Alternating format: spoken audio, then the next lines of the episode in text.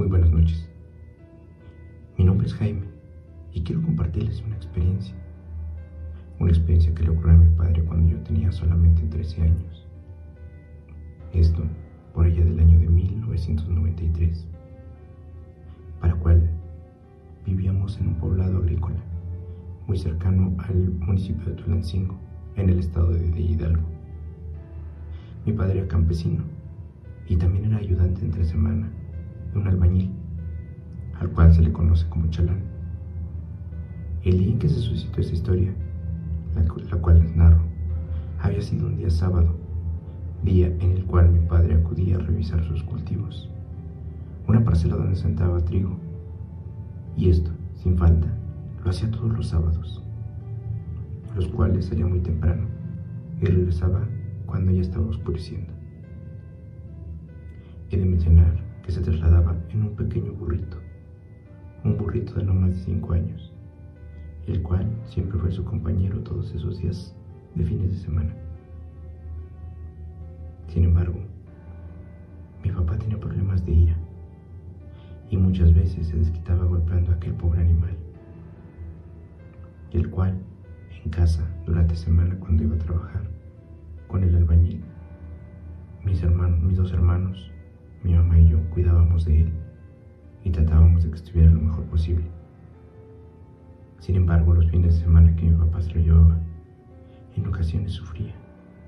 Sufría por los arrebatos de mi padre. Pero este día en especial, este sábado, así como cualquier otro, salió, salió a revisar aquella parcela. Sin embargo, al llegar a esta pudo darse cuenta que dentro de esta había algunos animales, ganado, el cual estaba metido dentro de su parcela, dañando y comiéndose su cultivo. Mi padre los alejó, pero este no supo a quién pertenecía, no supo a quién reclamarle y a quién cobrarle el daño y exigirle que lo, que lo pagara. Esta situación generó muchísimo coraje y frustración en él.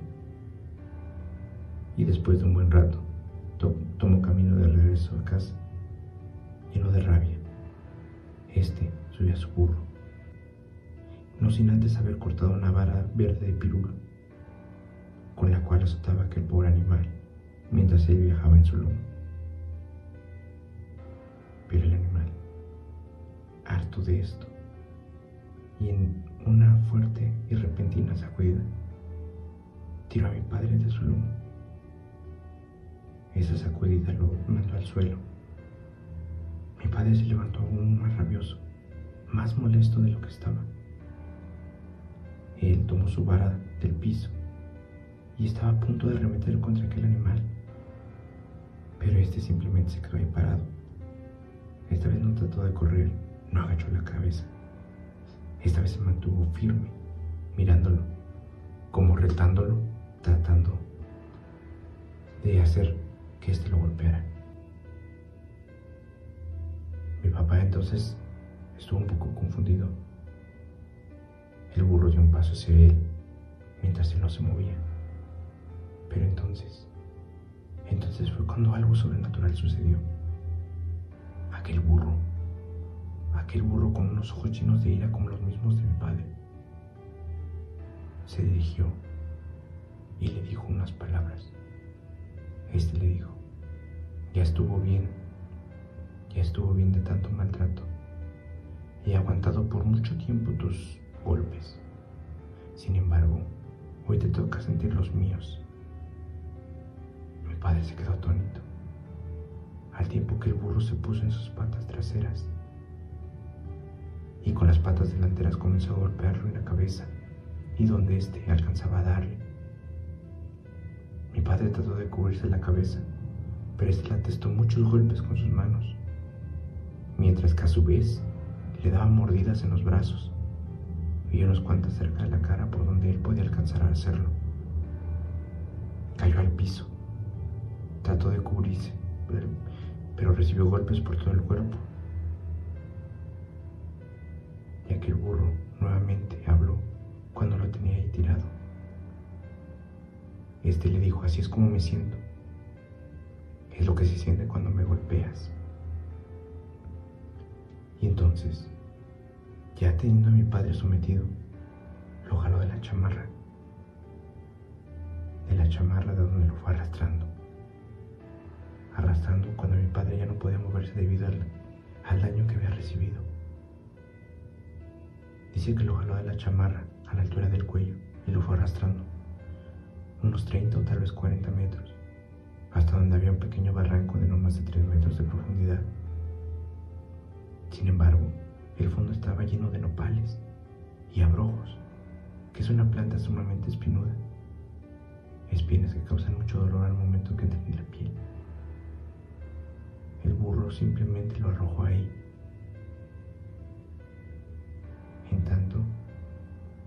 Casa solamente estábamos mis hermanos, mi mamá y yo. Mis dos hermanos eran mayores. Estábamos ahí sin hacer nada. Sin embargo, pudimos ver en ese momento llegar al, ver llegar al burro de una forma tan tranquila, tan relajado. Pero papá no iba. En ese momento mi papá nos pidió que fuéramos a buscarlo. Pues si el burro había llegado, si mi padre era seguro que a este le había pasado algo, algún accidente o algo más. Nos fuimos a asomar al corral y efectivamente vimos al burro, sumamente tranquilo, sereno. Él entró al corral tan pasivo como nosotros lo conocíamos. Este se metió, bebió un poco de agua y se echó como lo hacía todo el tiempo razón por la cual nunca le cerrábamos el corral y éste podía entrar o salir libremente. Vimos que no tenía nada y entonces fue cuando uno de mis primos corrió a avisar a mi tío que estaba ahí. Tanto mis hermanos, yo, mi primo quien avisó a mi tío, sacó su camioneta y un primo más se acercó con nosotros y partimos en camino hacia donde mi padre debe haber venido ya que era el único camino por el que siempre pasaba mi padre. Fuimos con mucha cautela, revisando cada rincón de ese, de ese camino, esperando verlo tal vez por ahí, tirado o golpeado. Pero no había nada.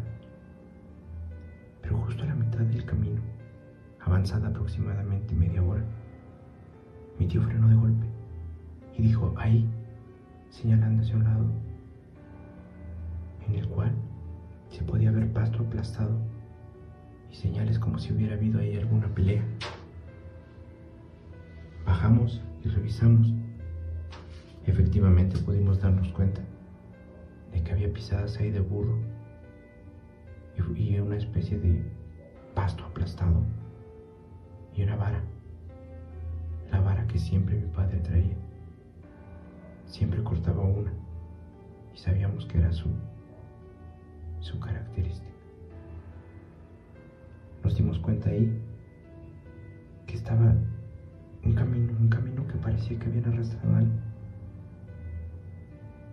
Lo seguimos y mi tío dijo, sí, ahí, ahí, ahí está, señalándonos hacia el barranco. Fue ahí donde vimos que mi padre estaba en medio de los nopales, muy golpeado, pero consciente. Mi tío traía unas cuerdas en la camioneta, con la cual pudimos bajar esos metros para evitar espinarnos también. Como pudimos lo sacamos y inmediatamente lo llevamos al hospital, donde lo atendieron por los golpes que llevaba, pero que no representaban mayor problema. Fue ahí donde nos contó lo sucedido. Sin embargo, nadie de nosotros pudo creerle. Pensamos que este había tomado y que simplemente se había caído y que esa historia no era otra cosa más que un, un efecto del alcohol. Pasó ahí ese día, la noche, y al día siguiente lo dieron de alta. Pero ahí fue cuando algo dio un giro inesperado, ya que el médico nos dijo que no había habido rastros de alcohol en su sangre. Eso nos desconcertó. Lo dieron de alta entonces fue que regresábamos nuevamente a casa. Fue entonces cuando ya todos teníamos miedo, miedo de ver aquel animal que estaba en casa con mi mamá. Sin embargo, al llegar, mi madre únicamente nos dijo que el burro ya no estaba, que al parecer este se había ido durante la noche. Ese día fue el último día que supimos de aquel burro, cual nunca no volvimos a ver.